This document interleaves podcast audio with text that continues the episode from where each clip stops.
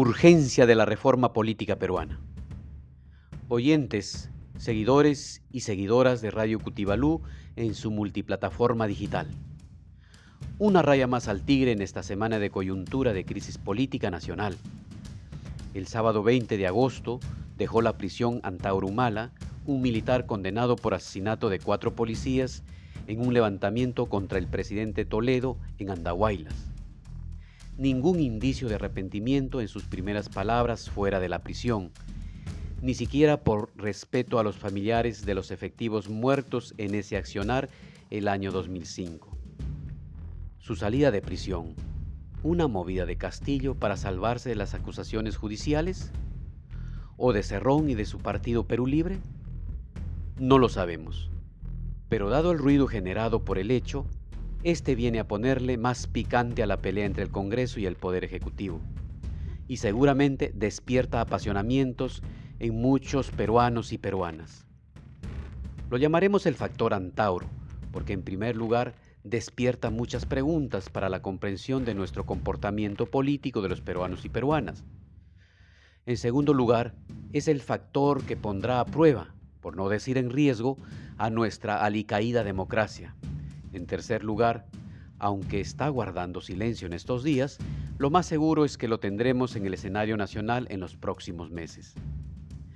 Hay analistas que dicen que si las elecciones fueran el 2023, Antauro sería elegido presidente. En estas circunstancias, se hace cada vez más urgente una reforma del sistema político peruano que garantice elegir buenas autoridades democráticas y que su interés sea el bien común. Cito aquí a los politólogos Steven Levitsky y Daniel Ziblatt en su libro Cómo mueren las democracias.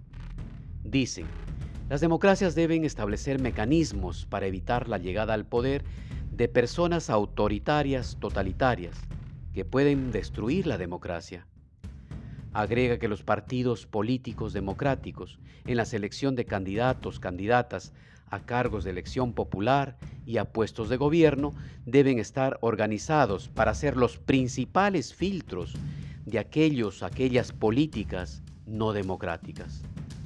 Nos dice, hoy las democracias no mueren por golpes de Estado dado por militares, sino en elecciones populares, cuando se elige a líderes con tendencias autoritarias. Y Antauro Mara es un líder con tendencias autoritarias. No es ni derecha ni de izquierda. Es un ultranacionalista conservador.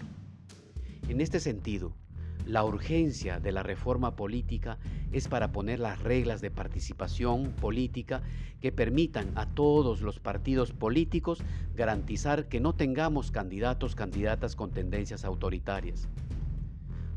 Necesitamos reformas en las que, por ejemplo, no participen a cargos públicos personas condenadas por corrupción, violencia sexual o narcotráfico, asesinatos, aunque hayan cumplido condenas, o que el financiamiento de los partidos sea mucho más transparente, o que haya mayor participación de las mujeres, que se impulse las escuelas de formación política en ciudadanía, que los partidos políticos dejen de ser grupos de interesados por aprovecharse de los recursos del Estado y más bien escenarios para generar visiones o proyectos de país.